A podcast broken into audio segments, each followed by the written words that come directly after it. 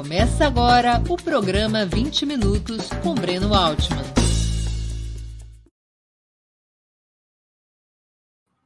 Bom dia. Hoje é 27 de outubro de 2022. Estamos dando início a mais uma edição do programa 20 Minutos. A onda de fake news, marca registrada da extrema-direita no mundo desde 2016, expõe vários problemas das comunicações nos tempos atuais.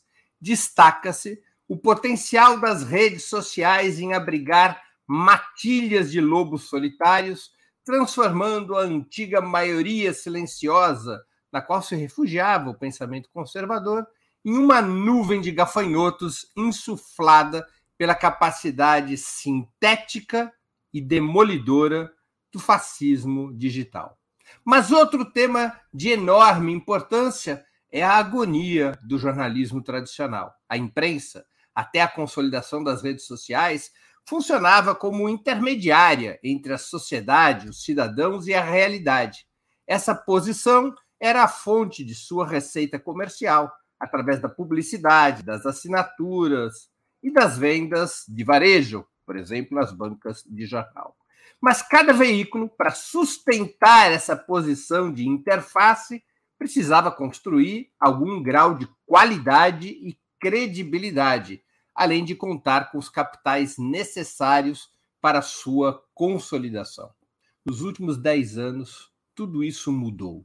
As redes sociais aparentemente representam a eventual superação da intermediação entre a realidade e a sociedade todos os indivíduos estão livres para criar sua própria realidade e difundi-la a partir dos seus perfis, ainda que seja na garupa de robôs.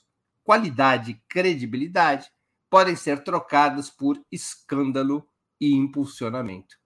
Para muitos, esse cenário representaria a pena de morte para o jornalismo tradicional, desprovida da função de dobradiça entre a vida social e a vida individual, a imprensa perderia audiência, receita e, na sequência, por falta de dinheiro, também qualidade e credibilidade.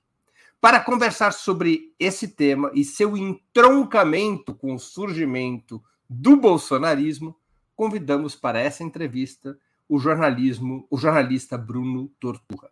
Ele começou sua carreira jornalística em 2002 na revista Trip onde trabalhou por 11 anos até se tornar seu diretor de redação.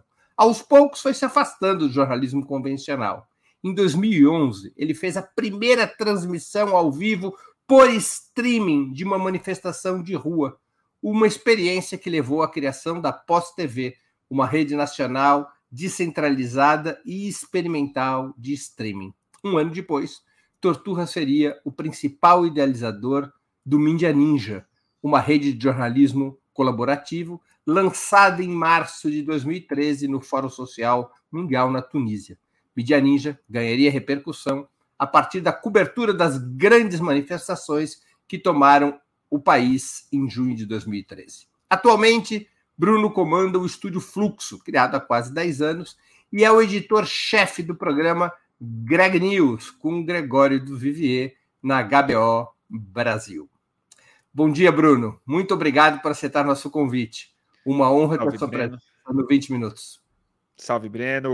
O prazer é todo meu. E obrigado pelo é, convite. Bruno, foi a internet ou as redes sociais que colocaram as comunicações de perna para o ar? Olha, elas são indissociáveis de alguma forma, né? As redes sociais, elas foram a evolução, não digo natural, porque foi muito planejada e foi muito é, codificada para um modelo de negócio específico. Mas eu acho que as redes sociais, é, o surgimento, não da rede social exatamente, mas você usou uma palavra muito importante que eu insisto em colocar quando eu tenho oportunidade, que é a criação do, do cidadão é digital em forma de um perfil. O perfil virou a comunicação de cabeça para é baixo e criou um ambiente que, na minha é, opinião, ele ainda é muito mal interpretado é, para explicar o que a gente está passando hoje em termos de política em termos de criação, em, em, termos de intervenção no sistema que a gente chama de a democracia, de saúde psíquica, mas acho que o perfil foi a entidade muito decisiva que emergiu nos últimos 15 anos, mas particularmente nos últimos 10 anos, aí sim pôs a política, a imprensa, a comunicação de cabeça para é baixo mesmo. Por que, que as redes sociais se tornaram um ambiente tão favorável à extrema-direita, praticamente em todo o mundo ocidental? É uma resposta longa e complexa também. Eu acho que depende da rede social. É bom que a gente tenha isso em mente, né? O que a gente chama de rede social, na verdade, são várias empresas, né? E várias empresas com programações muito específicas com possibilidades muito diferentes oferecidas para o cidadão que se associa a essas redes sociais. Então, o efeito que o Twitter é capaz de produzir é muito diferente do Instagram, que é muito diferente do WhatsApp, que foi muito diferente do que o Orkut foi capaz de produzir, do que, e todas as redes que ainda existem e outras são muito pequenas. Eu acho que a grande questão é que a gente esquece que esses ambientes não foram programados para serem ambientes de comunicação humana. Eles foram programados para monopolizar, é, é, para é, monopolizar o nosso tempo e atenção e para vender anúncio e acesso das empresas à nossa atenção e nós como é consumidores. Isso é importante colocar, porque no discurso todos os donos de redes sociais, eles se encaram como grandes visionários, como pessoas que estão querendo ajudar as pessoas a se encontrarem, a montar uma comunidade. Mas não é à toa que esses caras, em 10 anos, eles, é, eles, eles viraram todos eles os homens mais ricos do mundo. E com é, fortunas que nunca houve na história humana, né? O, é dinheiro que esses barões da comunicação é digital foram capazes de é, tipo é, acumular é algo que nem o Marx é, imaginaria em tão pouco tempo, diga-se de passagem. Em cinco anos, dez anos, oito anos. Que são os bilionários, que é uma classe muito diferente de pessoa.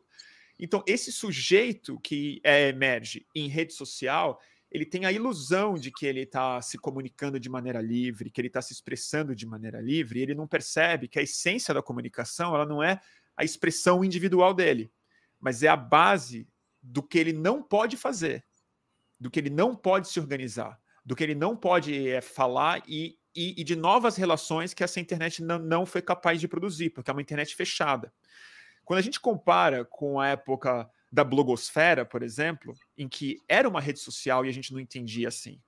Mas os blogs estavam todos interligados, eles se seguiam, eles se linkavam, mas eles estavam em uma lógica de software livre, aberto, não é proprietário, em que as pessoas tinham outras possibilidades de comunicação. Esse ambiente favorece um tipo de comunicação um pouco mais crítica, um pouco mais responsável e tal. E eu acho que a gente criou um sujeito de direita em rede social. Porque o que atrai a atenção das pessoas é o que você bem colocou, é o escândalo. É os gatilhos muito emocionais que essas redes são programadas para disparar. Então, para prender as pessoas em redes sociais, e a gente vê isso de maneira muito clara, qualquer pessoa que twitta sabe disso. Por exemplo, no meu trabalho mesmo. Se eu produzo uma entrevista longa, de qualidade, se eu faço um mini documentário, se eu tenho uma conversa longa e é interessante, eu tweeto isso, vai ter uma repercussão X. Mas se eu faço uma frase escandalosa, é, e xingando o Bolsonaro, ou acusando ele de algo muito pesado, ou falando que foi um atentado falso. Se eu faço algo escandaloso, em cinco segundos isso tem uma repercussão muito maior. Porque a arquitetura de rede explora exatamente esses é, afetos é, humanos, que é o território que o fascismo sempre explorou, que é medo, insegurança, escândalo, a não reflexão, o não tempo de edição, a não apuração, a, a é, não é responsabilidade. E o tipo de resposta que você tem, que você às vezes não não é percebe, mas que está no fundo da, da cultura de likes, de seguidores, de influenciador, também é o tipo de resposta muito interessante para formar uma massa de direita. que são as identificações muito primitivas, que é viés de a confirmação, radicalização de identidades e tal. E, e por, por último, o caráter, é, por, por ser muito pulverizada e muito de difícil acesso nas estruturas de programação, é um território muito fértil para mentira e desinformação, que também é algo muito clássico do fascismo.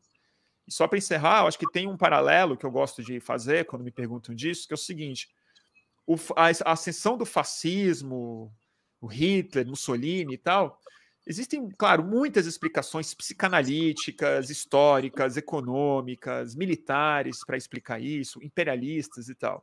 Mas tem uma que eu acho que o nosso campo esquece de observar. Ele veio junto com uma revolução nas ferramentas de comunicação também a criação das massas, seja elas é, fascistas ou as massas de esquerda até, elas foram é, possíveis por conta do advento do rádio, de ser muito mais fácil imprimir coisas em, em massa. A escola de Frankfurt é muito rica em analisar isso. E essas novas é, tecnologias que são capazes de criar novos sujeitos e é, novos receptores e emissores, elas aparecem e elas mudam a paisagem política subitamente, porque a política também é uma propriedade emergente da comunicação. E quando a comunicação muda, ela vem uma política nova e às vezes as nossas estruturas partidárias de campanha, nossa ciência política vai é, precisar de 30 anos para conseguir reagir a isso. Então a gente está nessa transição. Estamos sendo bucha de canhão de uma nova era mesmo. O professor Sérgio Amadeu, um dos principais estudiosos sobre comunicação digital, ele vincula diretamente, em linha com o que você está falando, o ressurgimento da cultura fascista às plataformas digitais e às redes sociais. As ideias e correntes progressistas teriam como organizar uma contraofensiva nesse terreno? Como é que isso poderia ser possível? Olha, Breno, essa pergunta é central, a gente está se degladiando com ela tem, tem anos já. Né? Desde, desde do Brexit isso ficou muito claro, mas muita gente já vinha alertando isso muito antes, como o próprio Sérgio Amadeu, que é um cara que pensa exatamente nas infraestruturas de comunicação. Ou seja, não basta disputar o Twitter, o WhatsApp e o Facebook se a gente não disputar a forma como o WhatsApp e o Facebook são é programados, são estruturados de maneira, de maneira é, corporativa. Então, assim, existe do, da, da mesma forma que a esquerda tradicionalmente sabia que os grandes meios de comunicação é, industriais precisavam ser, ser digamos, é, disputados também é estruturalmente, com novas redações, com novos modelos de negócio, as redes também. Porque enquanto a gente estiver só disputando o Facebook na superfície, eu acho que no máximo a gente faz um ou outro gol, mas a gente nunca ganha esse jogo. Porque ele é condicionado a é, produzir um resultado muito desfavorável a uma sociedade com mais consciência de classe e que seja essencialmente anticapitalista. Os caras não vão autorizar isso de nenhuma forma e não é bom modelo de negócio que as pessoas nessas redes sociais fiquem mais livres, fiquem menos viciadas ou sejam mais críticas, ou sejam mais é, autônomas. Eu vou dar um exemplo muito claro assim, por exemplo, na época que eu estava na que eu estava na é, mídia ninja, o meu Facebook era um veículo muito grande na minha vida. Assim. Eu, eu nunca tive tanto leitor, tanto alcance, tanta relevância, enquanto eu era diretor de redação de uma revista ou repórter, eu nunca senti o impacto que eu fui capaz de eh, causar com uma página de Facebook que era meu nome e sobrenome. Mas aí você vai lá, eu não tinha nenhuma autonomia né, nessa página. Eu não podia eh, mudar ela de cor, eu não tinha como indexar ela eu não tinha como promover buscas, eu não tinha como recuperar esse conteúdo, não tinha como inserir fotos de tamanhos diferentes. Ou seja, a minha maior relevância como é repórter, ela era mais restrita do, do que quando eu era um repórter de uma revista. Então, assim, se a gente não libertar as possibilidades de se expressar em rede social, na programação, a gente vai ficar sempre preso nisso. Isso eu acho um ponto central. É, então, não sei se eu respondi a sua pergunta, mas eu acho que é mais ou menos por aí que a gente precisa pensar. Porque... Haveria um problema. Perdão, continue. Não, não, não conclua, conclua. Não, eu ia concluir que assim, eu, eu, eu, eu, eu acho que a gente tem um, um caminho pela frente que também precisa transcender um pouco essa conversa. Porque mesmo que a gente crie redes sociais muito importantes, novas, inovadoras, livres e tal, a gente precisa puxar para dentro dela a massa de pessoas. O que é outro desafio extremamente complicado. Então, qual é a, o que eu acho que a gente precisa pensar em termos de comunicação? Sem cair no clichê do é trabalho de base, que eu acho que é algo que precisa ser feito e tal, mas estamos num outro mundo. Eu acho que a gente precisa começar a voltar a pensar em se comunicar com, com, com a pessoa e não com o perfil dela. Porque se a gente priorizar a comunicação com a projeção digital dessa pessoa, a gente perde a experiência humana e a política que esse cidadão é capaz de é, reproduzir. E nesse sentido, eu acho que o fascismo atual ele tem que ser também entendido como um fenômeno que conseguiu produzir muito além de experiências digitais, mas experiências de é, subjetividade na vida real dessas pessoas. Porque a partir do fake news, a partir do perfil, a partir do robô, a partir desse fascismo digital, eles organizaram as pessoas também. Ah. Mudou a subjetividade. Essas pessoas se entendem de formas diferentes hoje. Elas se expressam de maneira diferente no seu vocabulário. Quando você vai numa manifestação do Bolsonaro, eu fui em muitas, frequentei, você via que as pessoas estavam se conhecendo, mas elas já se conheciam de grupos de WhatsApp. O nosso caminho de esquerda, em geral, é o oposto. São as pessoas que se conheceram no sindicato, na vida da luta, da reunião, que montam o grupo de zap. Esses caras montam um grupo de zap e depois de meses eles marcam encontros na Paulista e viram pessoas reais. E essas relações solidificam muito esse eleitorado do, do, do próprio Bolsonaro e do fascismo que está emergindo no mundo de muitas formas. Porque não é o Twitter simplesmente que radicaliza uma pessoa, é a experiência da pessoa mesmo, que está fora da própria rede social, mas que, que se, retro, se retroalimenta da sua vida digital. E acho que nos últimos anos a esquerda parou de ser capaz de produzir experiência de subjetividade, de pertencimento, de alianças reais, de visão de futuro possível. E acho que isso é uma demanda urgente isso o Janones não, não vai ser capaz de resolver, isso impulsionamento não vai ser capaz de resolver. Deixa eu te perguntar, há um problema de linguagem que também atrapalha a esquerda? Deixa eu ser mais claro.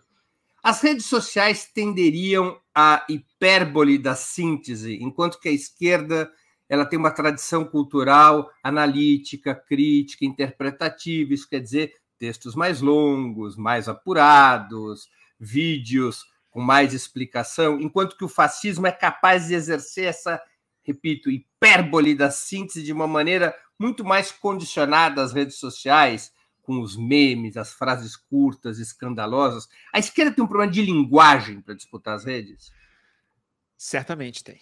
Certamente tem. Eu acho que tem esse caráter que você coloca que é tradicional de quem se considera de esquerda e de quem vive uma vida de esquerda, né? Que é que ele é analítico por essência, é dialético por essência. Uma das coisas que mais me incomoda é falar: ah, a esquerda não faz autocrítica. A esquerda só faz autocrítica. Eu, eu, eu não aguento mais autocrítica da esquerda. Eu quero que a esquerda pare de fazer autocrítica por um mês para ver se a gente ganha a eleição.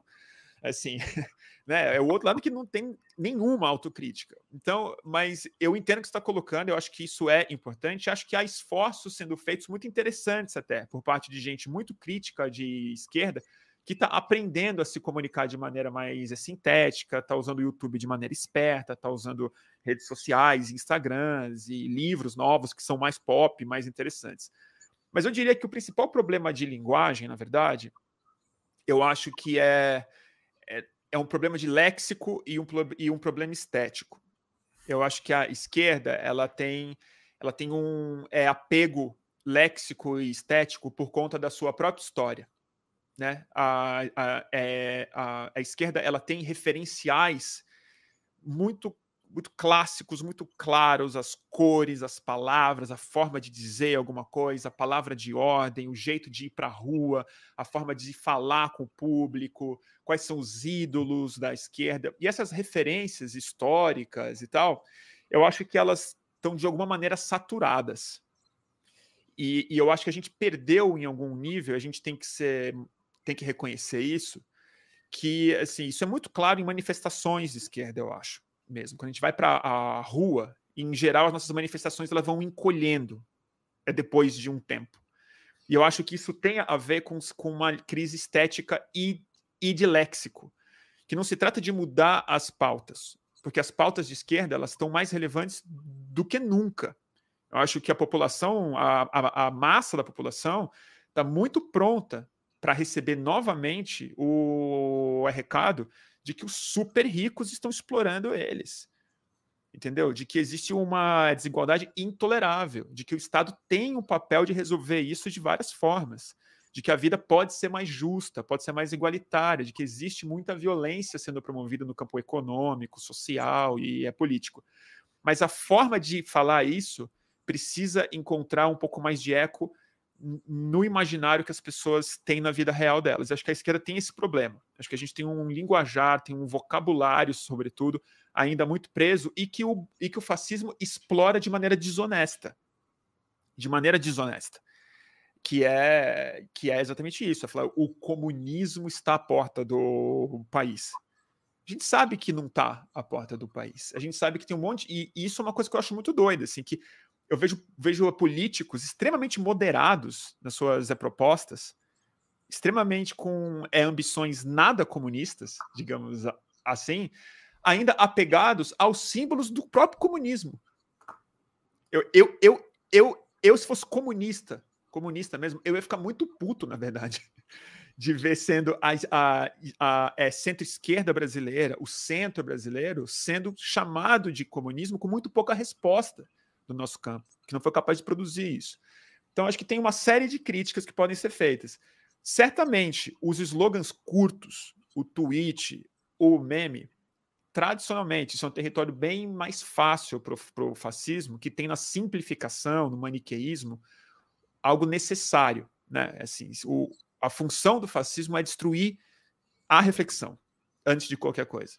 Não é à toa que eles atacam universidade, atacam, enfim, tudo que possa representar o é pensamento.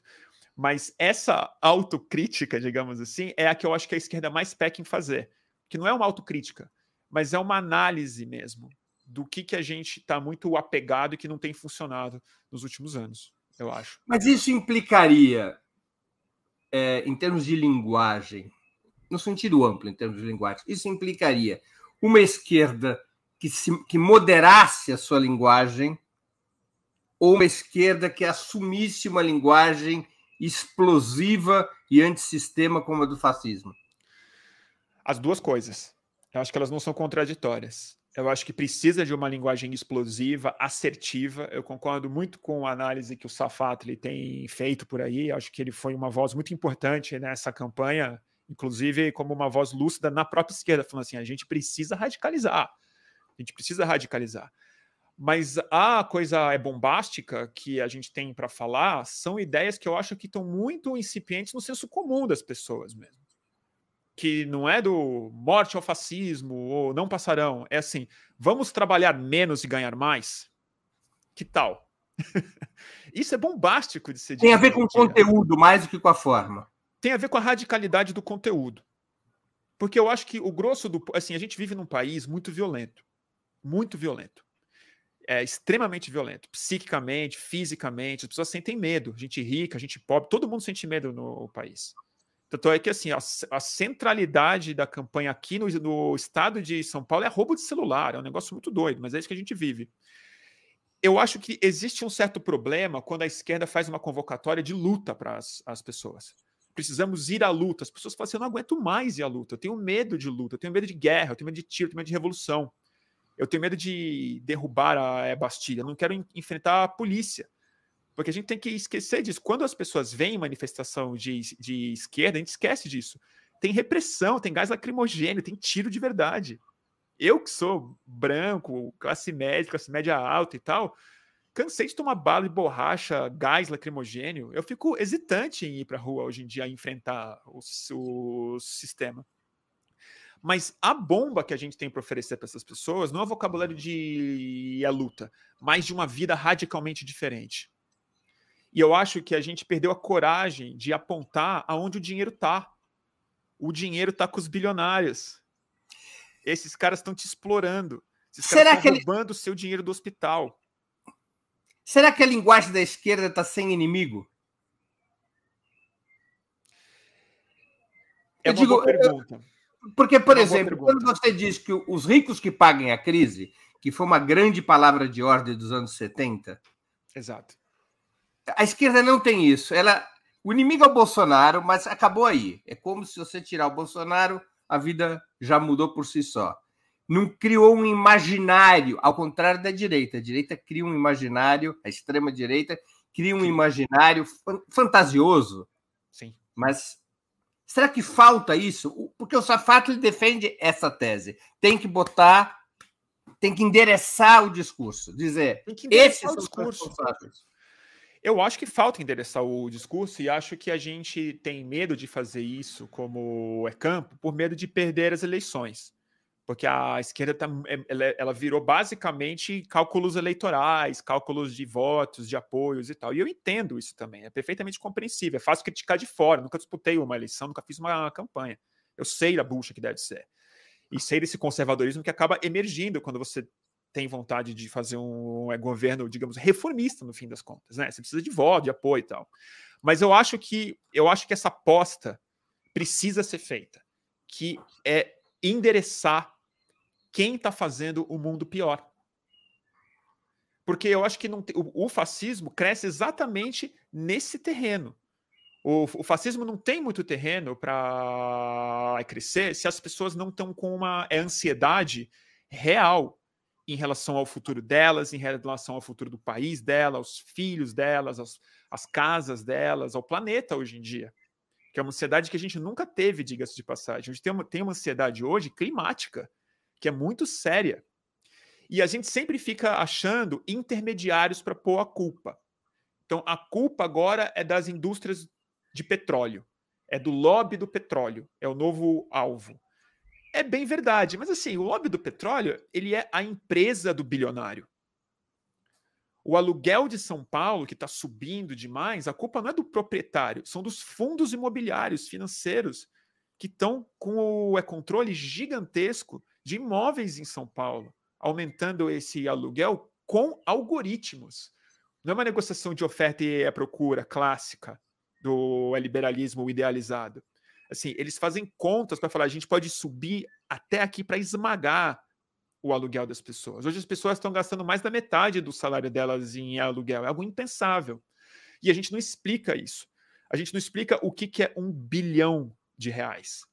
Eu acho que o cidadão médio brasileiro e do mundo inteiro, e eu concordo, é difícil entender isso, porque são escalas muito grandes, mas é muito diferente um milionário de um bilionário. E as pessoas acham que é mais ou menos a mesma coisa. Ah, são os ricos. Mas um bilionário, ele é quase que um país em termos de influência, em termos do estrago que esse dinheiro pode representar em termos políticos, econômicos, sociais e tal. E a gente não endereça isso. E a essência de quando a esquerda se deu bem, seja em revoluções ou em eleições, em social-democracia, Roosevelt, ao Partido Socialistas Europeus, ao próprio PT, era quando a, a massa recebia a informação mais simples possível e mais essencial e verdadeira do próprio marxismo, que é o capitalismo é um processo de roubo de dinheiro de trabalhador. Ponto. O resto é elaboração. A gente pode criar teorias, como é que resolve isso, mas assim, estão te roubando. Você está ganhando menos do que você merece, do que você produziu. E as pessoas são capazes de entender isso. Só que a gente criou um mundo muito complexo, muito hiperinformado, quer dizer, muito estímulo, muita notícia, muita coisa, isso caleja o cidadão e a gente não tem a coragem de falar o seguinte, ó, o dinheiro tá lá. Esse mérito, eu vou ter que confessar aqui, foi o, a, a, única coisa positiva de uma campanha trágica que o Ciro Gomes fez. O Ciro Gomes, de todas as pessoas, tentando se aliar com a direita, sendo antipetista, dando voto para o Bolsonaro, se aliando com o que tinha de pior, ele era o cara que falava assim: são cinco bancos, estão roubando o seu dinheiro. Isso é verdade. Isso é verdade, cara. A gente precisa dizer isso. O povo está endividado. Essa dívida, o povo acha que é com a loja. não é com a loja, é com os bilionários, é com o luxo. Claro. Mudando um pouquinho de assunto, Bruno, as redes sociais estão matando o jornalismo tradicional? Elimina sua função, da qual advém sua renda comercial, de conectar os cidadãos à realidade? Elas, elas se elas estão matando, eu não sei, mas ela está é erodindo profundamente.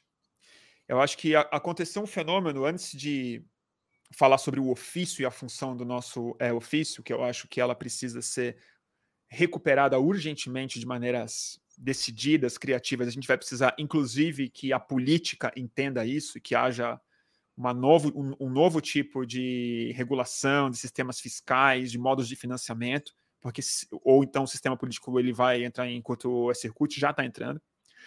Mas, ao mesmo tempo, é bom que a gente não, não olhe para trás para o jornalismo achando que nos bons tempos do jornalismo industrial, a democracia estava tudo bem, o povo estava super informado.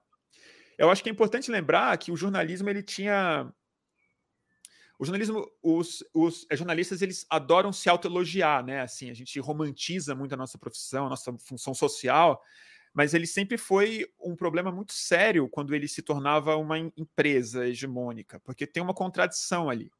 O jornalismo em si, a atividade jornalística, ela nunca foi sustentável. Essa é uma profissão desgraçada. Não, não tem dinheiro para tirar de verdade, para produzir grandes reportagens, e pagar as nossas contas. O que o jornalismo tinha era um monopólio do acesso ao público. Quer dizer, comunicação pública era quase sinônimo de um veículo é jornalístico de alguma forma. E porque o mercado era de profunda escassez de informação, as pessoas precisavam se dirigir aos veículos de comunicação para se informar sobre o que elas precisavam. Trânsito, política, esporte, cultura, programação de cinema. Eu assinava a Folha para saber o que tinha para fazer no fim de semana. Entendeu? Eu pagava a Folha de São Paulo para ler o cinema todo dia, para ler a Ilustrada, basicamente, quando eu era moleque. E, e ali tinha um apanhado, apurado e tal. Mas o negócio da Folha de São Paulo não era informar as pessoas era vender propaganda.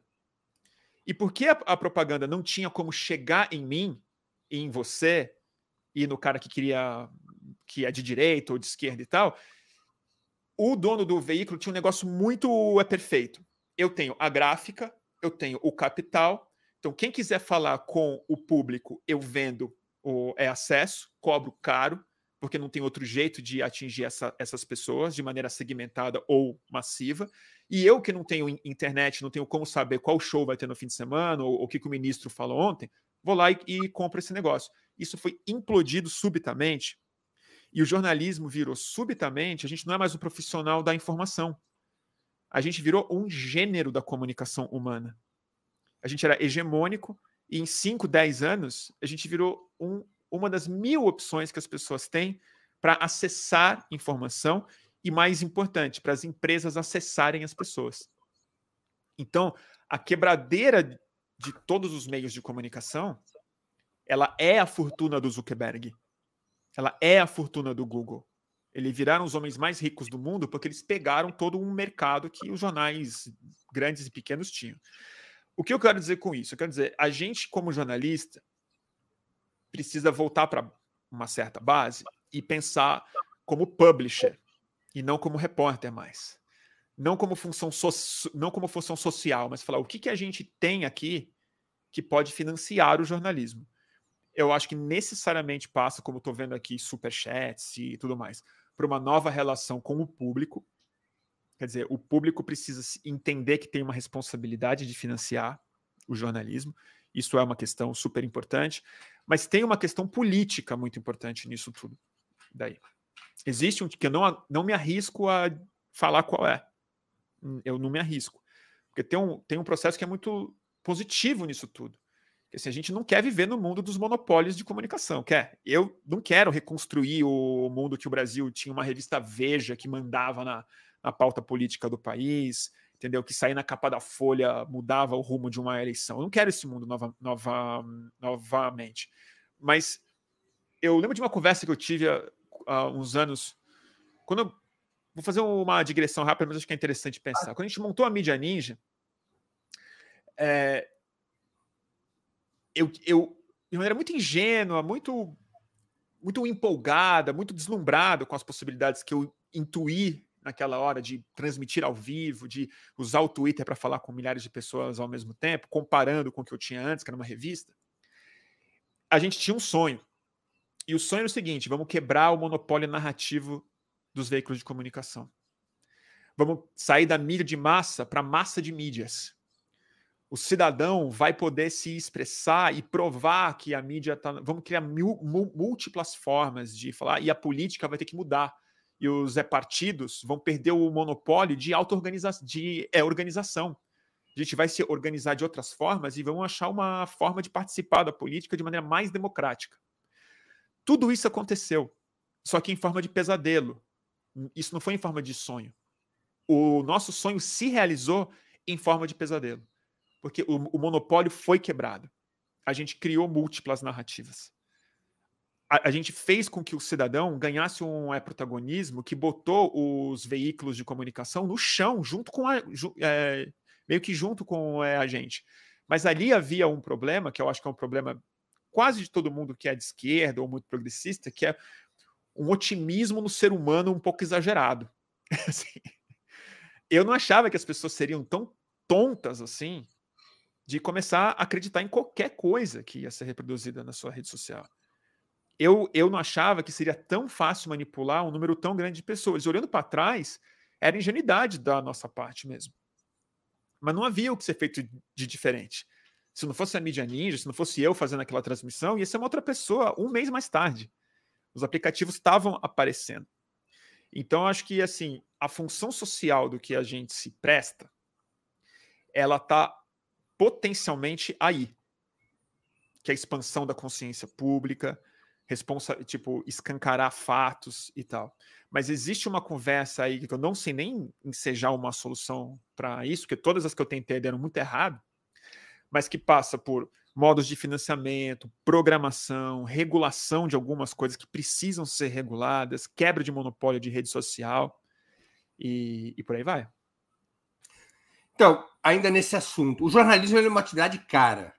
Boas reportagens dependem de verbas relevantes e tempo de produção. Uhum. Modelos de jornalismo alternativo, como o do Mídia Ninja, são capazes de prover os recursos necessários para uma atividade jornalística de peso ou estão condenados, pela falta desses recursos, a se tornarem principalmente veículos de jornalismo opinativo? Eu não sei responder objetivamente essa pergunta.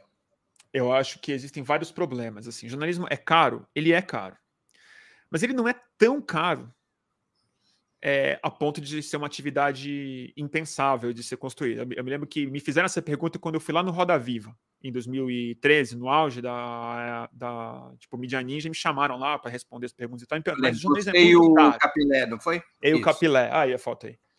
Eu, eu tava com o cabelo preto ainda. E, e, me perguntaram: o jornalismo é muito caro e tal, custa muito dinheiro. Eu falei: olha, custa, mas o que custa mesmo é um prédio de 27 andares na marginal. O que custa mesmo, entendeu? É a expectativa de lucro de publishers que têm a, que têm a ambição de serem bilionários e não pessoas com uma vida confortável, não pessoas que são capazes de ter uma casa, viajar nas férias e tal.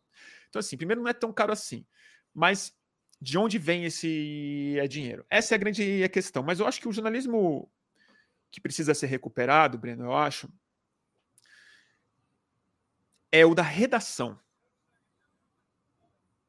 porque tem gente muito, muito heróica que consegue fazer grandes reportagens, tem gente que traz furo, tem gente que é capaz de se autofinanciar. Por exemplo, eu hoje eu tenho uma vida independente sustentável. Eu pago as minhas contas, eu faço fila, o público do fluxo me é, apoia.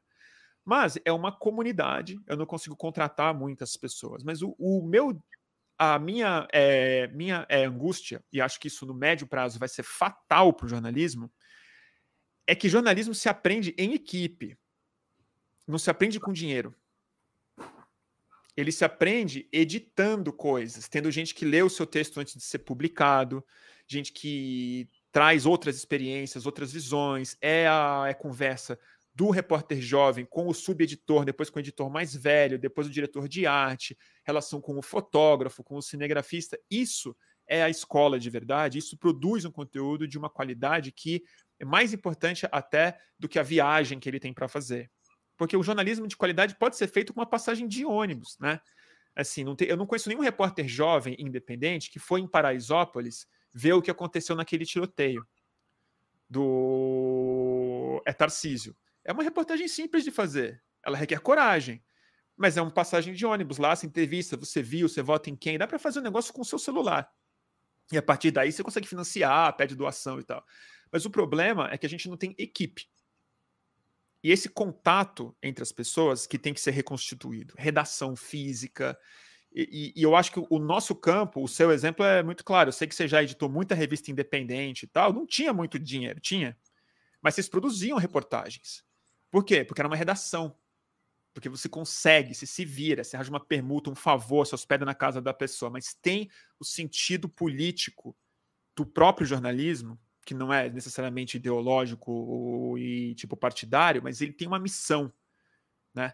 Tem uma missão. Esse sentido, eu acho que ele está se perdendo em detrimento dessa exposição muito é, narcísica que os perfis forçam o comunicador a, a ser.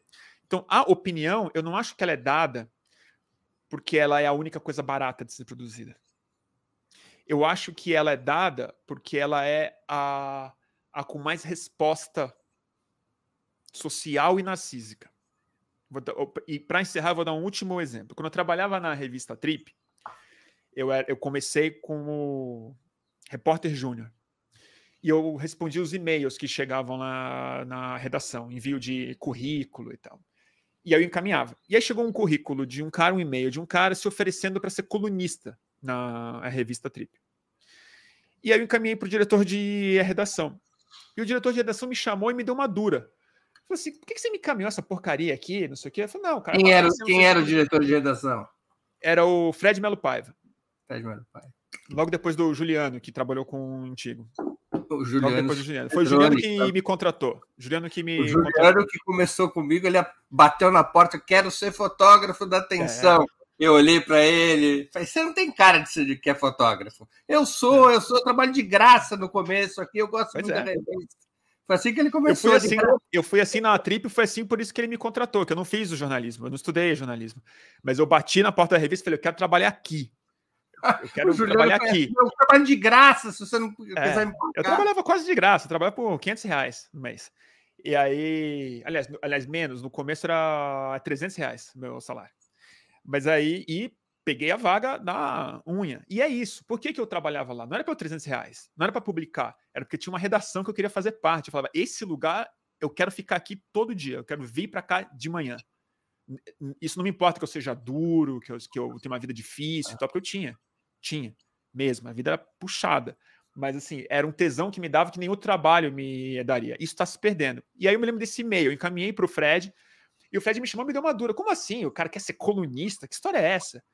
Porcaria é essa? E aí ele me explicou. Ele falou assim: o é colunista é o último trabalho de um jornalista. O, o, cara tem que ser repórter, estagiário, subeditor, tem que ir para rua, tem que entrevistar presidente. Aí quando ele está acabando a vida é jornalista, quando ele tem mais energia, ele ganha o, o é direito de dar opinião numa revista, de dizer o que, claro. que ele acha. E o que aconteceu de poucos anos para cá é que todo o currículo que eu recebo de jornalista jovem são artigos de opinião.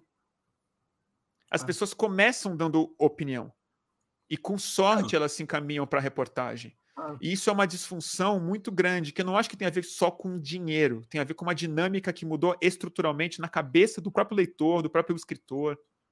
Mas você pega um jornal importante como a Folha de São Paulo, com as críticas que se possa fazer, foi um jornal muito inovador no, no Brasil. É, a Folha hoje é um jornal, por falta de recursos, principalmente, acho que não é mesmo o único motivo, é um jornal de colunistas. Se você tirar os colunistas da Folha, eu acho que ela deve ser um jornal de oito páginas. Sim. Sim, com tá? certeza. Que é uma maneira mais barata de fazer jornalismo. A própria Globo News. A própria Globo A Globo News, que tem muito mais recursos do que a Folha de São Paulo, porque a Rede Globo ainda é uma empresa muito superavitária, não está passando por nenhum sufoco, eles poderiam investir em jornalismo. Mas a Globo News, eu assisto de vez em quando, assim, é um time de, sei lá, 12 pessoas, 13 pessoas, a metade está em Nova York. Isso é opinião sobre tudo. Opinião sobre, sobre tudo. É, eu acho que certamente tem um fator econômico, mas tem um fator de relevância também. Porque, por exemplo, ontem o, a Folha de São Paulo teve um furo de reportagem magnífico, gente. O que o Arthur apurou ontem é algo para derrubar a campanha, assim, algo para o Tarcísio sair fugido do país, entendeu? E assim, e essa reportagem, ela repercutiu entre o público menos do que artigos de opinião. Claro. Isso não é, é uma razão econômica, é uma razão porque é onde o público está, é o que as pessoas querem ler, porque alimenta essa essa nova dinâmica ah, pública. Eu não quero saber a verdade, eu quero saber a opinião. Eu quero saber a opinião. Então, assim, o que vai repercutir mais? O que vai repercutir mais são os colunistas lendo a matéria que o Arthur apurou. Essa interpretação, que é o que a Jovem Pan fez, a Jovem Pan é exatamente isso. A Jovem Pan virou um gigante editorial no país só com opinião. Só com opinião. Então, acho que tem esse fator, claro que é mais barato, mas acho que é uma análise muito insuficiente para a gente analisar o que está acontecendo. Porque, por exemplo, vamos dar um outro exemplo que para mim é o mais preocupante, tá? Agência Pública, Repórter Brasil, Amazônia Real, são veículos que conseguiram financiamento filantrópico, tudo certo, do próprio público, assinantes e tal, e que produzem furos de reportagens sucessivos sobre as pautas mais importantes do país. É trabalho escravo, violência policial, ruptura democrática, exército brasileiro, desmatamento, gente muito corajosa. Gente muito corajosa. A audiência da pública é muito pequena eles você vê um tweet da agência pública, tem 20 likes, 100 likes, 4 retweets, 8, porque tem uma saturação de fatos e uma demanda por digestão dos fatos. Então, e isso acaba desestimulando muito, porque se a pública precisasse ser um veículo superavitário, sem apoio filantrópico que entende a função do que ele faz como investigação, a pública já possivelmente já estaria muito mais com os colunistas hoje do que com reportagem. O lance ah. da mídia ninja, especificamente, eu acho que o grande, a grande questão da mídia ninja não foi falta de grana. Porque foi, claro, não teve, não teve um recurso e tal. Mas foi uma dinâmica em que os jovens que estavam entrando na mídia ninja, eles já entravam com um espírito muito diferente do espírito do repórter júnior. Do cara que vai aprender com o editor, com não sei o quê já é num espírito tipo assim, quem fala sou eu em, em a primeira pessoa. A gente já quer causar de outras formas. Então esse atalho que a rede social oferece, ele tem as suas desvantagens ele desmonta, editorialmente. Ele desmonta a dinâmica do jornalismo, é verdade.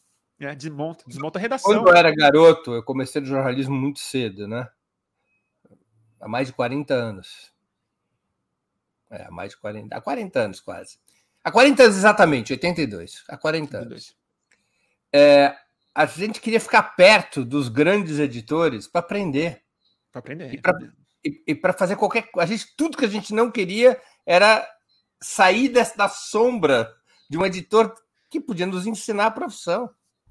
É. Era, é, um, é agora é o oposto, é verdade que você está falando. É oposto, Tem uma pergunta interessante aqui do Caio Cavalcante, que é um membro do nosso canal. É, Bruno, qual o papel das universidades nesse jornalismo de opinião? É uma pergunta importantíssima que eu, eu não saberia responder, porque eu estou muito afastado do ambiente universitário. Primeiro que eu não terminei a faculdade que eu fiz e eu não fiz de jornalismo. Eu não, eu não tenho diploma. E, e eu nunca mais voltei para a universidade como um ambiente de frequência, apesar de eu sentir muita falta, eu lamento muito não ter estudado mais e, e não frequentar a universidade. O pouco que eu frequentei foi na época que a mídia ninja ainda estava que, que, que, que, era uma grande novidade. Eu fui muito chamado para falar em faculdades de é, jornalismo. É, mas eu não saberia responder essa pergunta. Eu, eu sinto que a universidade, mas aí eu posso estar dando um, um palpite que já está sendo discutido, que já estão fazendo. Mas assim, eu, eu, eu sinto falta que as universidades, que as faculdades de jornalismo sejam capazes, uma, de produzir mais jornalismo para fora da própria universidade. Possivelmente são um dos poucos espaços que teriam condição de investir mais em redações de verdade né, em produzir é, tipo um, um corpo editorial, de botar os jovens para serem repórteres e obedecer as orientações de editores e tal, para não tacar eles nesse ambiente de rede social soltos, assim, que seria muito indesejável. Mas outra que eu acho super importante, que talvez seja o jeito de, no médio e longo prazo, valorizar o jornalismo de verdade na sociedade, que é, é quase extinguir a faculdade de jornalismo e inserir o jornalismo como parte do ensino médio, fundamental e universitário de todas as disciplinas. Porque em um ambiente em que a comunicação social é uma atividade cívica, em que todo mundo é um emissor, todo mundo deveria ser alfabetizado em checagem, em pensamento editorial, em, em, em, é como se entrevista uma pessoa, em como se faz uma foto, porque todo, todo cidadão, percebendo ou não, na rede social, ele comete atos de jornalismo, atos de comunicação pública. E a gente está perdendo uma oportunidade muito grande de alfabetizar o cidadão brasileiro e do mundo todo, na verdade, em uma linguagem que hoje é democrática. Do mesmo jeito que, assim, durante séculos, pouca gente é, era é alfabetizada. As pessoas nem sabiam ler. Porque para saber ler era um tipo muito específico de pessoa que precisava saber ler eram os clérigos, os advogados, os homens de Estado, os homens de ciência e tal. E a sociedade foi evoluindo de certa forma em que a alfabetização começou a ser um, um piso para as pessoas poderem viver em sociedade, poder se comunicar, poder ler as informações, poder trabalhar com mil outras profissões que emergiram pós-Idade Média. Eu acho que a gente vive um momento muito parecido hoje em dia. As pessoas precisam ser alfabetizadas em mídia e não em língua portuguesa. Elas precisam Eu... saber o que é comunicação pública para não ser enganada e para não enganar. Tem, tem uma outra questão que tem a ver com esse tema, mas um pouco mais ampla, da Cecília MB, também é membro do canal e contribuiu aqui com o Superchat. Pessoal, vocês estão ouvindo o Bruno falar de que os novos meios de comunicação precisam do apoio do público? Pois então, Superchat, Super Sticker, aquela coisa Precisa toda. mesmo. A Cecília pergunta: Bruno, o Brasil se tornou assim por vários motivos o quanto a falta de investimento em educação formal de qualidade conscientizadora tem o seu peso? É, bom que você colocou que o Brasil se tornou assim por muitos motivos, porque certamente é uma complexidade que a biografia nacional, assim, ela é vasta em exemplos. Eu até acho, assim, dado o histórico brasileiro, gente, dado os séculos que a gente tem de espoliação, é, eu acho que o Brasil tá até que bem. A gente tem até sorte de, de, de não ser um país ainda mais caótico e mais desinformado. Certamente a falta de investimento em educação, historicamente, é um problema grande. É, com todas as contradições e os é, defeitos e as críticas que eu sempre tive aos governos do EPT, houve uma mudança radical no investimento e na qualidade é, conscientizadora na própria educação. Mas esse é um processo que demora gerações, né? Educação não é uma coisa que se. Isso, isso não é uma fábrica que você constrói. Isso não é uma siderúrgica que você pega um empréstimo, faz e monta a volta redonda. Né? Isso é, uma, é, uma, é um longo processo de conscientização que precisa de cultura, precisa de formar professores, precisa de formar filosofia de educação, precisa que essas estruturas vão é, penetrando no país e ganhe, ganhe peso.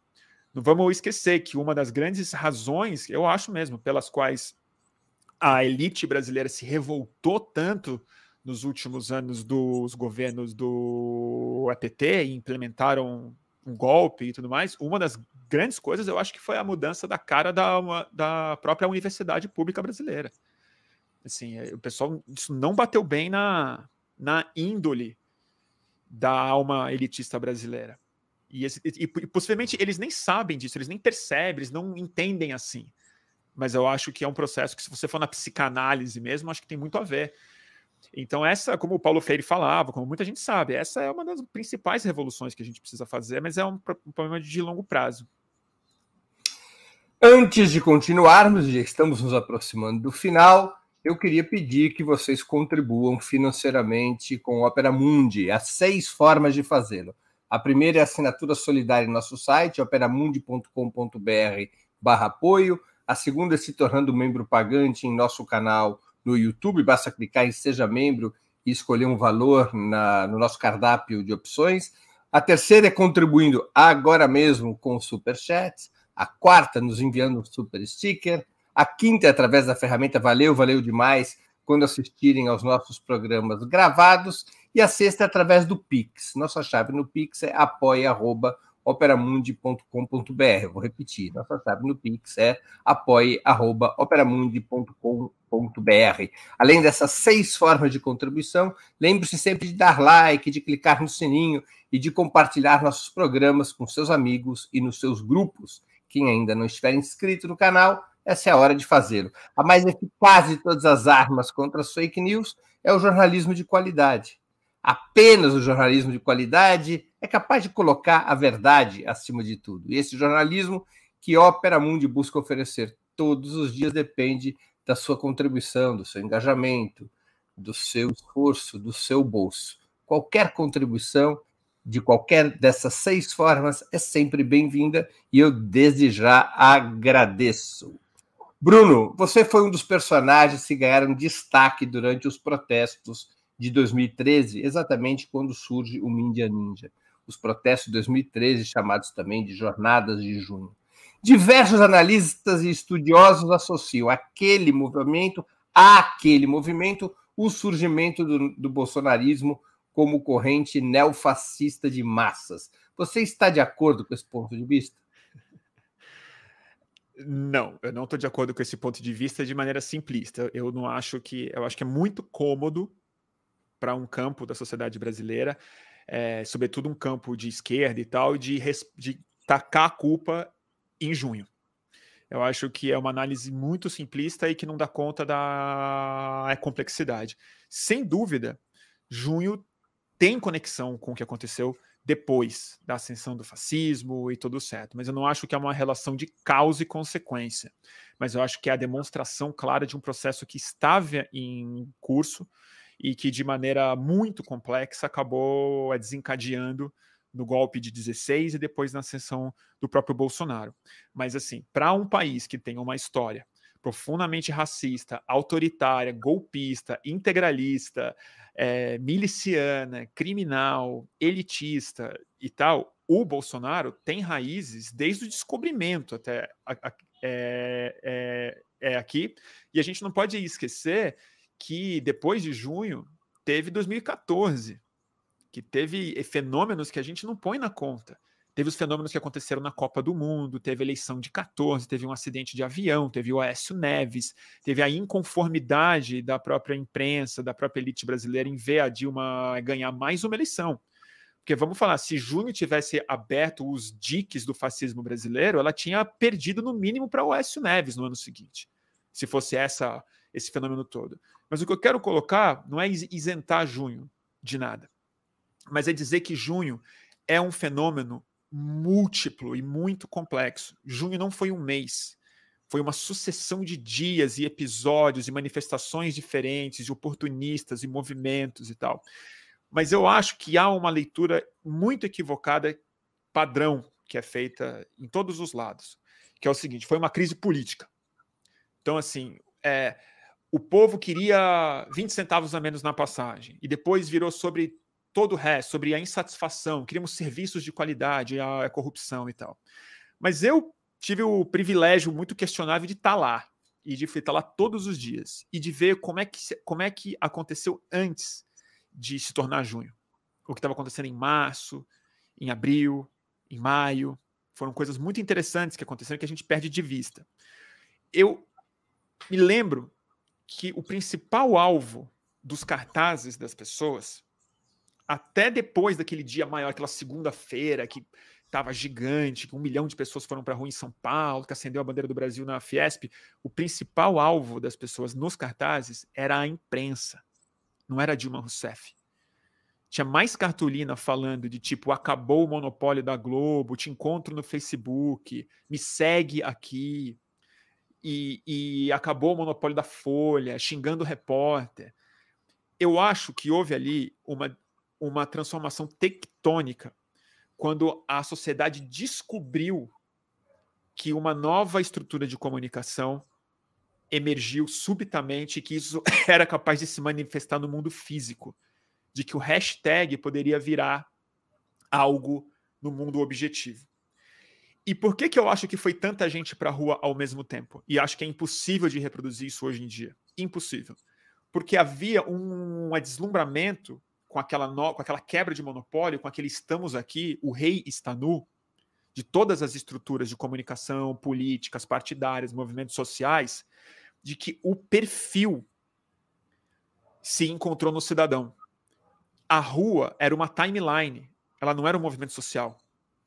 Não era uma, não era uma manifestação para derrubar a Dilma Rousseff, ou a passagem de ônibus, ou conseguir um SUS de, de, de, decente. Era gente que se odiava lá e que não tinha descoberto ainda. Era uma sociedade incompatível que foi para a rua junto. Porque tinha anarquista, protofascista, petista, MBL, autonomista, classe média, não sei o quê, ambientalista, gente curiosa tinha patriota desavisado, mas foi uma timeline, foi o perfil que foi para a, a rua e pôs algo no sistema que é o que Rua Cheia faz, eu acho. Rua Cheia é um lugar muito perigoso, muito delicado, Rua Cheia, mesmo cheia de gente do nosso campo. É sempre delicado, porque você insere uma energia gigantesca no sistema político, você catalisa algo que você não controla necessariamente, é depois. E essa energia foi gigantesca colocada junto. E a disputa do significado de junho pela imprensa, pela esquerda, pelos movimentos sociais, pelos perfis, pelo MBL, pelo MPL, pelo Haddad, pelo João Santana e tal, e, pela, e pelos perfis atomizados, produziu essa hiperfragmentação é, ideológica no país. Então também é simplista falar, aí a Fiesp foi lá e roubou tudo. Também não é verdade. Eles roubaram uma grande parte. Mas o que aconteceu, que eu entendo, que é o problema de, de junho, entre aspas, que é a direita descobriu que dava para fazer algo que eles não sabiam fazer. Que dava para convocar gente para a rua em um outro sistema, que não é o sistema social. Porque o que, que a esquerda sabe fazer? A esquerda sabia se é organizar. E todas as convocatórias. Sindicatos, movimentos, partidos, coisa que a direita não tinha. Não tinha. A direita era o establishment, mas a direita não se reúne, a direita não, não, não senta para conversar e não tem capilaridade na sociedade, não tem classe organizada. E eles falaram: esse território daqui a gente consegue é, a gente consegue é organizar, justamente porque dinheiro faz diferença, porque manipulação de medo, de preconceito faz diferença e porque esse cidadão em forma de um, um perfil, ele está novo, ele está zerado. A gente tem como hackear esse, esse locus aqui. E isso foi o que junho, eu acho, demonstrou para o mundo todo. Aconteceu no Occupy, aconteceu nas primaveras árabes, aconteceu no mundo todo, quando o perfil se encontra com o cidadão na rua. É ali que você acha que o bolsonarismo começa a ser construído como uma força digital e política? Eu acho que foi mais forte em 14. É, eu lembro que eu, em 14 começaram as manifestações fascistas com camisa da seleção brasileira. E eu tive o desprazer de ir na primeira delas. Foi na Praça da República, a marcha pela família com é Deus, é, em comemoração aos 50 anos do golpe de 64. E foi na Praça da República, foi pequena, é, tinha mais imprensa do que manifestante. Cheio de jornalista, o que diz muito também, porque esse, o, o, interesse que a, que a, imprensa tem em cobrir esse tipo de coisa é muito maior do que qualquer manifestação que a gente fazia antes de por direitos, enfim, mas isso é outro, isso é outro assunto. É, mas ali estava a receita estava dada ali. A receita estava dada. Porque é o seguinte, junho eles não aprenderam a ir para a rua, porque junho esvaziou até que rápido e em 14 eram grupos de policiais que organizaram aquela manifestação. Tinha PM falando no carro de som sobre família, sobre bol... e foi a, foi a segunda vez na minha vida que eu tenho foto disso. Foi a segunda vez na minha vida que eu vi uma faixa pedindo Bolsonaro presidente. Falando em pátria e família já. Porque ali eram grupos de Facebook que se começaram a, a fazer parte dessa súbita politização de rede social que não havia antes e começaram a se encontrar nessas comunidades digitais e produzir aquilo que eu te falei no começo, que é do encontro digital, eles partem para o um mundo físico. Então eles tiveram um ano para se encontrar, para fazer as suas conversas, para apontar na esquerda os seus inimigos. E nesse sentido, eu vou te falar, é, não acho que foi um, um erro da esquerda, mas uma coisa que catalisou essa radicalização dos fascistas foi a forma como, em junho de 2013, houve um, um conflito muito claro entre a esquerda e a polícia, que não havia desde a ditadura militar de entender a polícia como um, como um inimigo. E a polícia foi exposta como nunca, justamente pelas mídias independentes, não pela Folha de São Paulo, mas pelos celulares da própria mídia ninja, de outros cidadãos e cidadãs, de expor no Facebook, de mostrar essa violência. Vamos lembrar que em, na, na segunda-feira que explodiu, aquilo não foi sobre passagem e também não era sobre tudo. Era uma resposta à violência policial da outra quinta. Foi uma resposta à violência policial.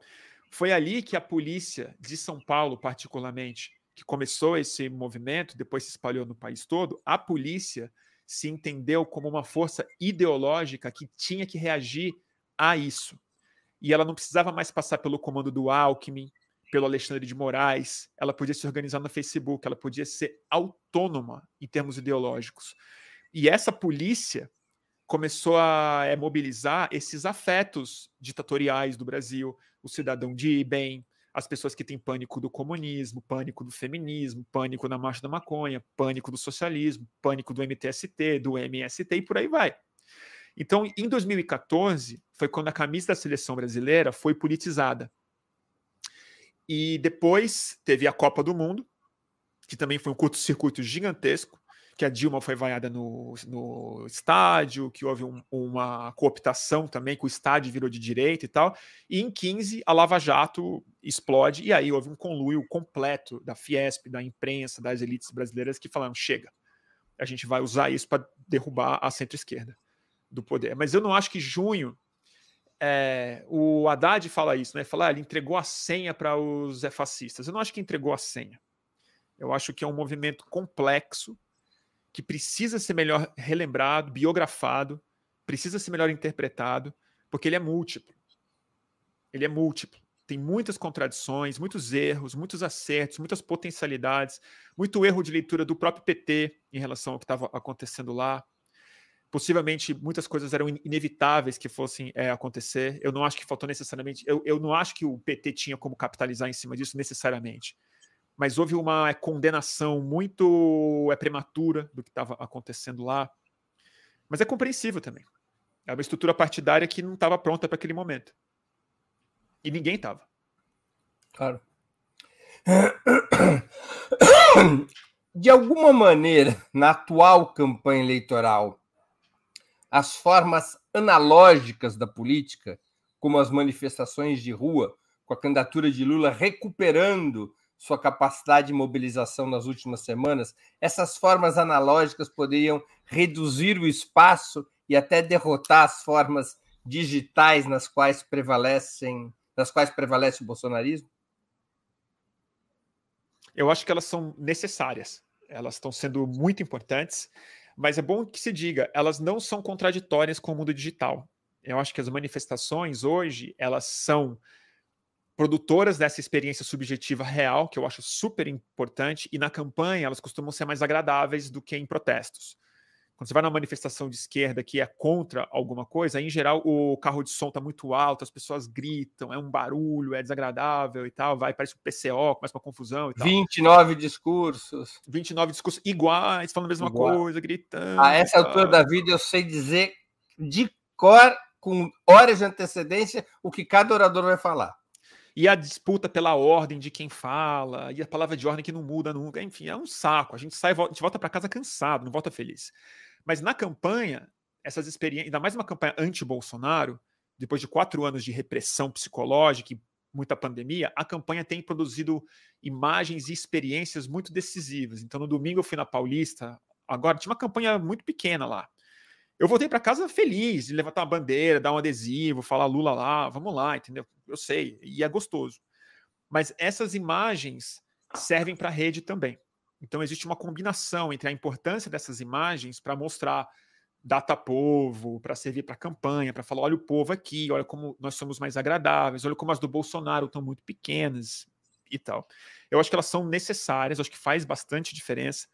É, e o Lula tem sido heróico com a idade que ele tem, com a energia que ele tem, com a capacidade de mobilizar essas pessoas. Eu estou assim muito bem impressionado com o que conseguiu ser produzido no segundo turno.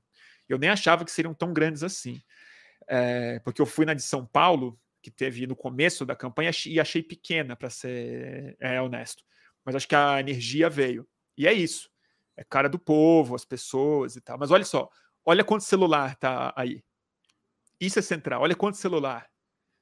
Isso se multiplica exponencialmente, porque esse cidadão também é um perfil.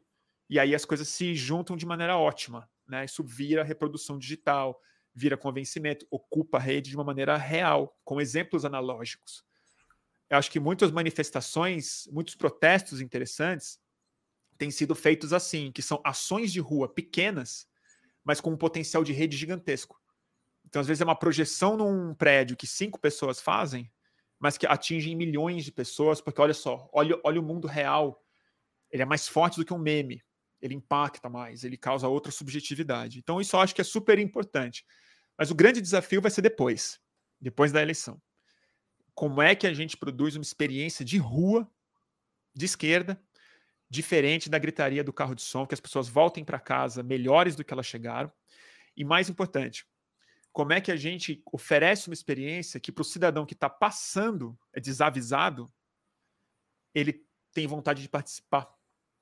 Porque eu vou na Paulista toda, toda manifestação. E a como organiza manifestações de protesto a favor, no caso do Lula eleito? É, ou, que é uma outra experiência. Outra experiência. Que os bolsonaristas. Que não houve nos governos petistas. Os governos petistas, ao contrário do Bolsonaro, nunca convocaram o povo às ruas. É, nunca convocou. E quando convocou era muito tarde. É, que foi quando, quando tivemos que resistir a um golpe. E a ah. gente não foi em número suficiente. Já era tarde. É, já Bruno, era tarde. Bruno, uma pergunta política e semiótica, comunicacional a esquerda depende muito do Lula? Hoje depende, né? É, a gente, assim, eu, eu, eu, é um, eu, eu, é uma resposta longa, eu não saberia dá-la, assim. Eu também não sou uma pessoa muito experiente na, na, na própria esquerda. Eu não tenho uma vida partidária. Sim, do ponto de vista eh, comunicacional. Com certeza. Com tá certeza. muito, os afetos estão muito aderidos à imagem do Lula? Eu acho que sim, é, por razões compreensíveis. Eu acho que o, o, o Lula é uma figura única na, na, história brasileira, uma figura única no mundo hoje, né? E isso tem uma beleza muito grande, mas me deixa um pouco assustado também da nossa, da nossa incapacidade como país, não como esquerda, de produzir lideranças capazes de, de construir algo além. E o Lula ele é maior do que a esquerda não o Lula, né, como pessoa, mas o que ele representa, né? Ele, ele é a ascensão popular do operário brasileiro, ele tem uma história, tem uma linguagem, tem uma biografia, tem uma jornada de herói da própria prisão dele, né? Uma coisa meio América mesmo, assim. Ele, ele sai de baixo, ele chega lá, ele cai no inferno e agora ele volta, né? É uma, é uma coisa mítica de verdade. É, e ele é maior do que o PT. A prova disso é que a gente não ganha eleição presidencial sem assim, o, o, o, Lula sendo o, o representante mesmo disso. A Dilma ganhou, mas assim, o Lula foi central de existir e acho que hoje ele é mais, infelizmente, né? Ele, ele é mais. Mas me, eu me pergunto o que, que a gente vai fazer depois das eleições. É, e isso vai ser uma pergunta muito importante e eu Acho que o Lula tem inteligência e sensibilidade o suficiente para saber disso também, porque ele tem 77 anos, é o último mandato dele. Aliás, é, ele completa hoje 77. Que ele completa hoje, parabéns, parabéns, presidente Lula. E a gente tem muita sorte, porque é, eu acho que qualquer outro político do Brasil, progressista ou não, perderia do Bolsonaro essas eleições, tá? Eu acho que o Ciro Gomes perderia feio, a Simone Tebet perderia feio, se o Lula tivesse fora do jogo. Não tivesse candidatado, tivesse preso, tivesse doente, tivesse exilado, qualquer coisa. A gente perderia essa eleição. O Lula e o Bolsonaro, eles têm um conflito essencial, que é um conflito até ele está antes da própria ideologia no espectro esquerda e a direita. Ele faz parte de, do conflito brasileiro essencial, que é o Brasil é popular, que insiste em existir, se manifestar e florescer e oferecer a se oferecer como povo brasileiro, e a elite que expolia esse país há 500 anos e que é e que não aceita isso, que tem isso aqui como uma fazenda de extração de minério e cana de açúcar. E esse conflito é o segundo turno. É por isso que Minério, o Bolsonaro. carne de açúcar, suor e sangue. E escravidão, cara. E, e, escravidão. Escravidão. Né? Que é o jeito que eles têm de escravizar hoje, é o que eles estão produzindo em, em trabalho é precarizado, em aplicativo, em arroxo salarial, em enfim, tudo que esses caras fazem. E isso não é uma ideologia assim descrita, claramente. Isso é a, isso é a história do Brasil encarnado. Então, a gente depende do Lula para ganhar essas eleições e depende do Lula para fazer algo que a Marina Silva tem falado de maneira com a linguagem dela, mas de maneira inteligente, eu acho. É um governo de transição, ela ela ela ela está falando. Mas não é uma transição do que a, que a que a Folha de São Paulo fala de transição rumo a uma economia, não sei o que, ela fala assim, ó, é uma geração política que vai se aposentar quem redemocratizou esse país, eu eu tô lendo agora a biografia, a história do PT que o Celso Rocha Barros acabou eu de publicar. o Celso a, na semana passada.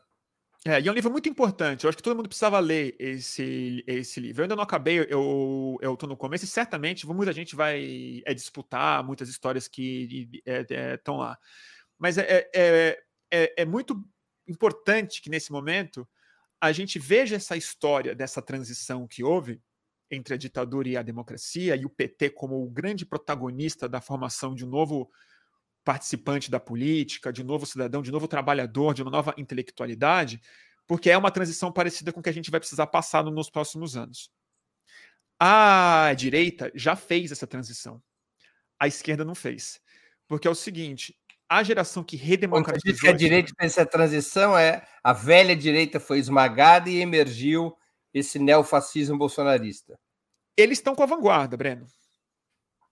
Eles, nós estamos correndo atrás da compreensão desse novo eleitor que eles sabem manipular, op, sabem operar, sabem é, seduzir. Eles são mais jovens do que a gente. O deputado mais votado do, do é, país é um moleque Nicolas um milhão Ferreira. e meio de votos em Minas Gerais, não em São Paulo. Então, assim, num colégio eleitoral menor do que São Paulo, ele teve uma votação 50% mais alta do que a do Boulos em São Paulo. É, e é um jovem fascista, alucinado, influencer, TikToker, entendeu? E assim, eu não tô falando que a gente tem que filiar os TikTokers, não é isso que eu tô falando, mas assim, a geração que redemocratizou esse país, o Lula, o FHC, o Temer, o Serra, entendeu? O Tarso Genro, o Olívio Dutra, o, né? o Sarney. Esses caras estão se aposentando, gente. Acabou. Acabou. Quem vai se apresentar? Qual é a geração? Qual é o lastro que essas pessoas têm? O que, que a gente está construindo de verdade para além do, de ser correligionário do Lula? O que, que a gente está construindo ah, e, de verdade, fora... de, de, estrutura, de base social? De verdade nova, que consiga conversar com gente que não é de esquerda. Porque é isso, para ganhar eleição, a gente precisa conversar com o coração e com a cabeça, e com o bolso, e com as expectativas e com os sonhos de gente que não gosta de política. Que não, tem e, e, um problema, e um problema, uma questão adicional, Bruno, porque se nós olharmos para a história do Brasil, eu tenho, fico com a ideia de que em 100 anos, literalmente em 100 anos, a esquerda produziu três grandes lideranças de massa. Cada uma delas emerge a partir de um acontecimento histórico de enorme impacto. Luiz Carlos Prestes, com a coluna Prestes. Sim. Leonel Brizola, com a campanha da legalidade, em 1961. E o Lula, com as greves operárias. O, o Prestes, quando ele já entrava na sua na sua curva outonal, o Brizola já estava ativo. Ele pega o bastão e segue adiante. Quando o Brizola entra no seu declínio, o Lula já estava em campo, pega o bastão e segue adiante. O Lula, até por uma razão biológica, ele chegará quase ao mesmo tempo no seu apogeu e no seu momento final. Ele ganha as eleições para o capítulo final da sua vida política. E é. ainda não é visível quem pega o bastão. E isso pode ser um processo interessante também, porque isso se conecta com a conversa que a gente teve antes, que assim, a gente tem um cidadão diferente. A gente tem um cidadão que é um emissor de, de conteúdo. Ele não é um eleitor passivo que ouve a mensagem de um líder. As pessoas não aceitam mais, e principalmente a esquerda não, não, não aceita mais lideranças pessoais, figurativas, porque é isso. Uma das, um dos slogans que eu acho muito narcísico, muito errado, mas é um slogan genuíno do Occupy de junho, que é não tem liderança aqui. né? A gente está querendo produzir um outro processo político. E precisa de liderança? Precisa. Precisa de nome para ganhar a presidência? Precisa. Precisa de aglutinadores, gente que seja capaz de vocalizar? Precisa. Mas eu acho que o processo mais importante que precisa ser feito antes do Lula emergir, do novo Lula emergir, ou, da, ou, ou, ou é da nova Lula emergir, é pensar quem botou o, o Lula lá. Não foi o Brizola. Claro. Ele produziu um movimento de protagonismo. Assim como quem colocou o Brizola também não foi o Prestes. Não foi o Prestes. E quem colocou o Prestes não, não foi o, o Prestes sozinho. Quer dizer, assim, ele conseguiu produzir um fenômeno de organização é, política de um novo trabalhador, um novo cidadão. Eu acho que o novo Lula vai ser uma pessoa que vai ser capaz, com propriedade, com autoridade biográfica e moral e genuinamente, conversar com a nova precarização do nosso trabalho, transcender o discurso do próprio empreendedorismo, do, do estou sozinho aqui, quer dizer assim, é, é, falar com a angústia latente do sujeito neoliberal, que é assim, tá vendo essa sua tristeza, esse seu salário baixo, esse seu medo? Isso tem uma resposta. A gente pode estar junto novamente, a gente pode ser solidário de novo, a gente pode lutar novamente e, e ganhar do aplicativo, do banco, de tudo mais vai ser esse cara e que ao mesmo tempo vai conseguir se comunicar com esse cidadão que é perfil também, que não é um receptor de informação, que é um opinador frequente. Então não é um desafio simples e que não está na mão do Lula mesmo. A gente tem alguns nomes, mas eu acho que ninguém ainda, pelo menos na minha cabeça, ainda não apareceu assim. Mas talvez em 79, em 80, 82, não fosse claro que era o Lula todo mundo achava que ia ser o Brizola de, novamente em 89, poderia ser, sei lá, o Mário Covas poderia ter sido um cara se ele conseguisse ter se comunicado de uma outra forma. Então, assim, essa pessoa precisa existir, ela pode estar por aí, é, mas pode ser um processo que precisa anteceder a emergência dessa pessoa. E esse processo, essa transição, precisa ser conduzida nos próximos quatro anos. E ela é uma tarefa que não depende do governo federal. Ela depende de uma de um reencontro das pessoas no mundo físico, no mundo objetivo, depois desse trauma de quatro anos, depois mas, de pandemia. Mas, mas, você acha que o novo governo Lula, do ponto de vista da participação do povo, deveria se manter nos marcos dos governos petistas anteriores, ou teria que ser um governo que, a partir do próprio presidente, aposta na mobilização popular, na ocupação das ruas? Eu acho que ele deveria mobilizar muito mais a, so a sociedade. É, mas a ocupação das ruas, de que maneira? Essa é a questão. Porque protesto a favor, Breno, é muito complicado, né? O modelo chavista. No chavismo, o Chaves e agora o Maduro são os elementos convocantes centrais de gigantescas mobilizações em defesa daquele processo contra a oposição de direita. Uhum. A Bolívia repete mais ou menos o mesmo sistema, com nuances. É um outro sistema, uma outra governança. A Sim. governança do PT não foi baseada nessa mobilização. Eu acho que o Lula não, não fará isso. Eu acho que não é da vocação dele, não é da índole dele. O, o, Lula, dentro do processo das esquerdas da América do Sul, ele é uma figura única. Ele não é chavista, ele não tem a, ele não tem a ideia do Chaves, não tem a vocação do Chaves. O país é muito diferente do que a Venezuela, nossa economia é muito diferente, nossa conformação social é diferente, o tamanho do país é continental. é, eu acho que a gente não deveria se comparar com o processo é, bolivariano de nenhuma forma para os próximos é, quatro anos, sob o risco de dar muito errado. A começar pela própria convocação. Eu não acho que a, as massas brasileiras estão prontas para ir para a rua lutar por alguma coisa e contra algo a partir da chamada do próprio presidente. Mas o que eu acho que a mobilização do Lula tem capacidade de fazer é uma mobilização possivelmente de rua em alguns é, momentos, mas é um papel muito diferente e um papel mais ativo, real, é, dos movimentos sociais é, capilarizados. Eu acho que existe uma mobilização a, a ser feita, antes de tudo, no mundo rural brasileiro. Uma mobilização real de produção de é, agricultura, de empoderar muito a é, agricultura familiar, agroecológica e, e é orgânica, precisa mobilizar o norte do país para que a Amazônia não seja o, o locus principal do fascismo minerador e miliciano brasileiro, porque tem tudo para ser, tem tudo para ser por conta de identidades. E produzir essa experiência de um cidadão que se sente protagonista de um processo histórico, que eu acho que é o que está possivelmente atrás da energia que o Chaves foi capaz de produzir na Venezuela, que eu não sou particularmente fã, mas assim, o que eu acho que o Chaves conseguiu produ produzir é algo muito central, que é o cidadão se sente protagonista de um processo histórico. É isso que o Bolsonaro conseguiu produzir na população de direita brasileira. É por isso que ele pegou uma pessoa de classe média, que era um tucano, basicamente, e fez virar um fascista. Porque esse cara, ele fala, agora eu sou parte de um processo, processo histórico. Ou cidadão de classe média. Eu faço parte de uma grande força histórica. E o Lula tem condição de fazer isso. Não acredito num processo revolucionário, porque eu não acho que o Brasil está tá, tá com a linguagem pronta para produzir isso. E não foi assim que ele se elegeu, diga-se de passagem. Porque isso seria, em outras palavras, um estelionato eleitoral. O Lula falou na semana passada, falou, o governo não vai ser do PT.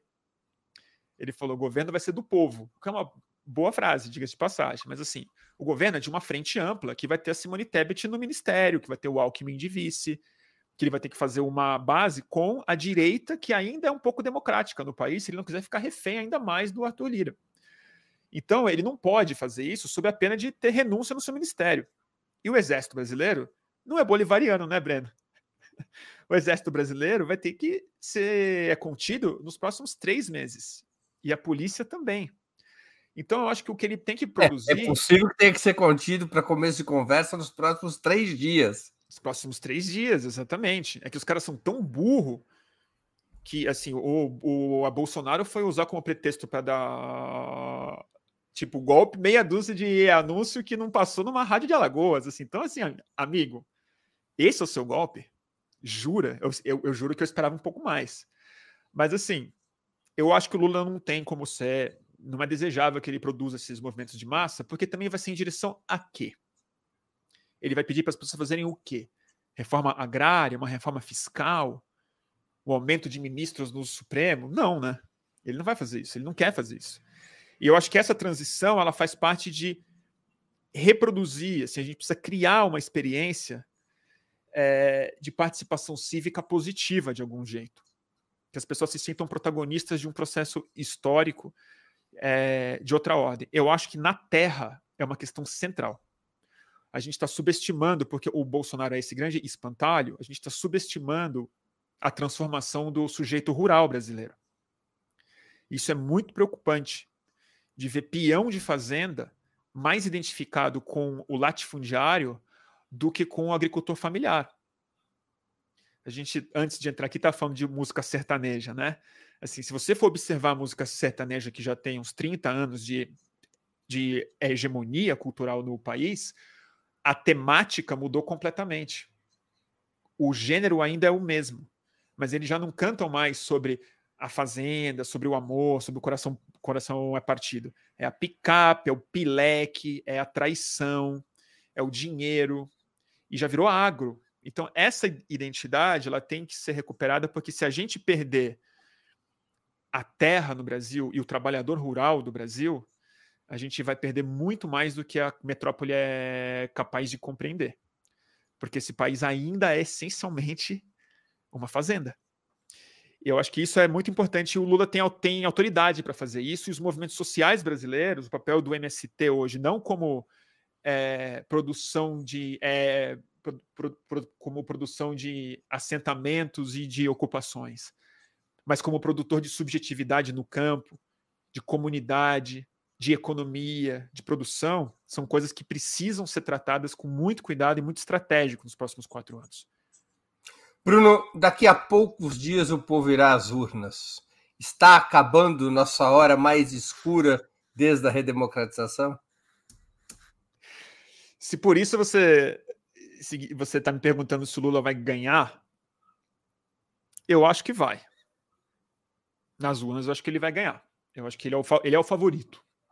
Eu, eu não estou assim apostando todo o meu dinheiro nisso, não, porque a gente sabe que o jogo é duro, a extrema-direita tem as suas ferramentas, as suas táticas, existe um processo psicológico aí que, a gente, que as pesquisas não estão pegando, talvez. Acho que a gente ganha na é urna. Agora, a hora mais escura, ela ainda vai durar um bom tempo. Porque, assim, o, o fascismo, ele não é um... Na história do fascismo, a gente tem que lembrar, né? Os, os, os, os fascistas, em geral, eles não vão embora nas urnas, né? Em geral, assim, dá problema. Eles não se conformam com perder. Né? Eles saem, em geral, depois de tragédias grandes, que talvez que espero que a gente não seja, que a gente não passe por uma delas, mas assim, os fascistas alemães, eles perderam com a Alemanha arrasada por bombas. Os italianos também, né? É, mas para a América do Sul, digamos assim, né, que a gente teve é, ditaduras de, de cunho fascista ou semifascista e tal, Chile, Argentina, Brasil, eu acho que para a hora mais escura começar a passar, a clarear de verdade, virar o dia, e não mais só um, uma alvorada leve, a gente vai ter que fazer algo que a gente não fez depois da ditadura militar, que é justiça. Ah, vai. Porque se isso passar impune de novo e a gente acomodar esses criminosos que cometeram assim listas gigantescas de crimes contra a humanidade, contra o patrimônio público, contra a vida, contra a saúde pública, contra o erário brasileiro. Aí, é, assim, a gente vai estar tá brincando de democracia, de novo.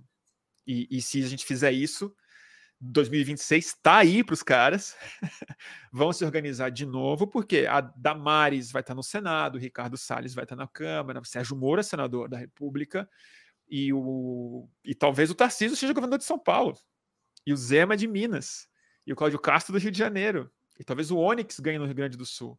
E vamos falar que os Zé que sobraram estão com Bolsonaro, e a Fiesp também. Então, vai, vai clarear, mas eu não, não botaria fé assim que a gente vai entrar num, num momento luminoso da nossa história. Bruno, nós estamos chegando ao fim da nossa conversa e eu queria te fazer duas perguntas que eu sempre faço aos nossos convidados e convidadas antes das despedidas. A primeira, qual livro você gostaria de sugerir aos nossos espectadores? A segunda, qual filme ou série poderia indicar a quem nos acompanha? Legal. É, eu vou indicar um livro que eu recomendei muitas vezes já nas minhas transmissões, outras entrevistas, mas que eu acho que é o livro do ano que eu gostaria que o nosso campo lesse, que é O Despertar de Tudo, do David Graeber e David Wengrow. É, o David Graeber é um grande antropólogo, ele faleceu muito pouco tempo antes do livro sair. Ele produziu livros muito importantes, como Dívida, Os Últimos Cinco Mil Anos. Ele é um anarquista, antropólogo, era, né?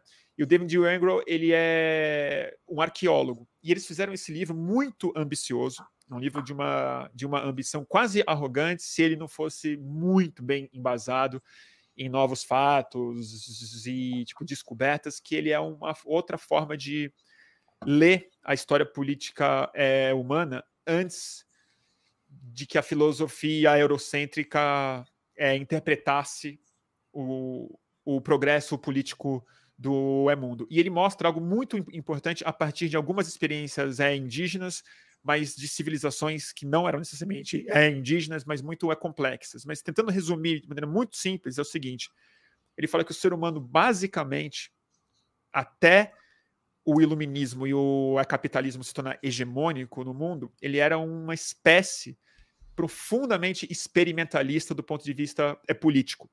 A gente criou e a gente recriou muitas formas muito criativas, muito loucas, muito contra-intuitivas hoje em dia de se organizar em sociedade.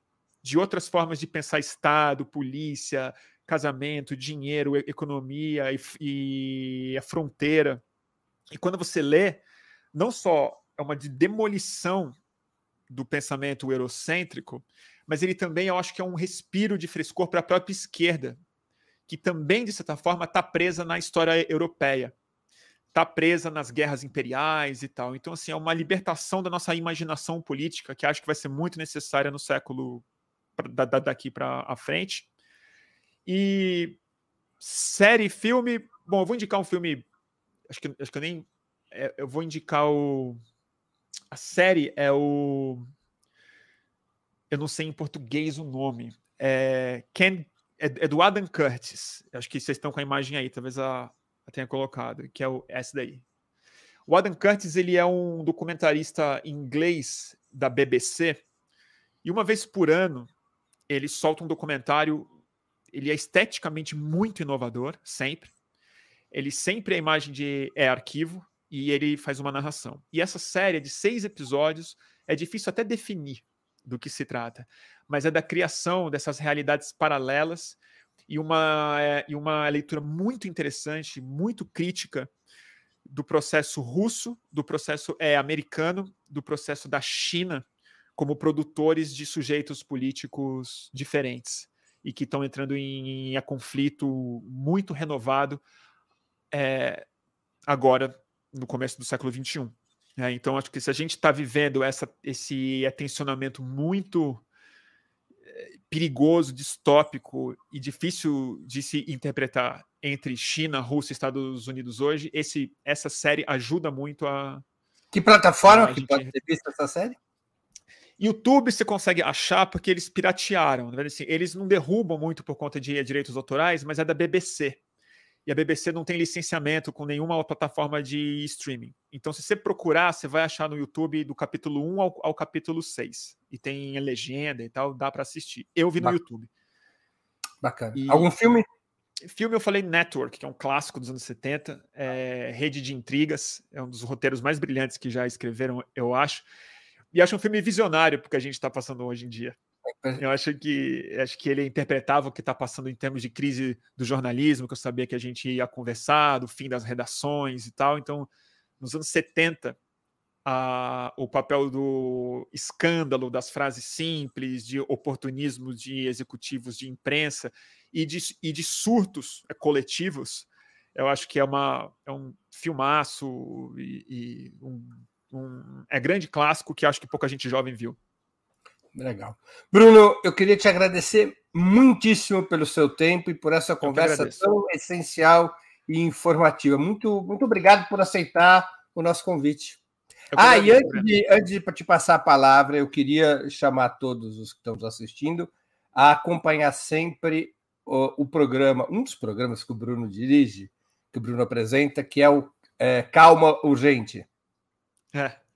Vai ah, ter hoje, eu acho. A gente vai fazer hoje. Ele tem periodicidade fixa? Eu já assisti não, alguns.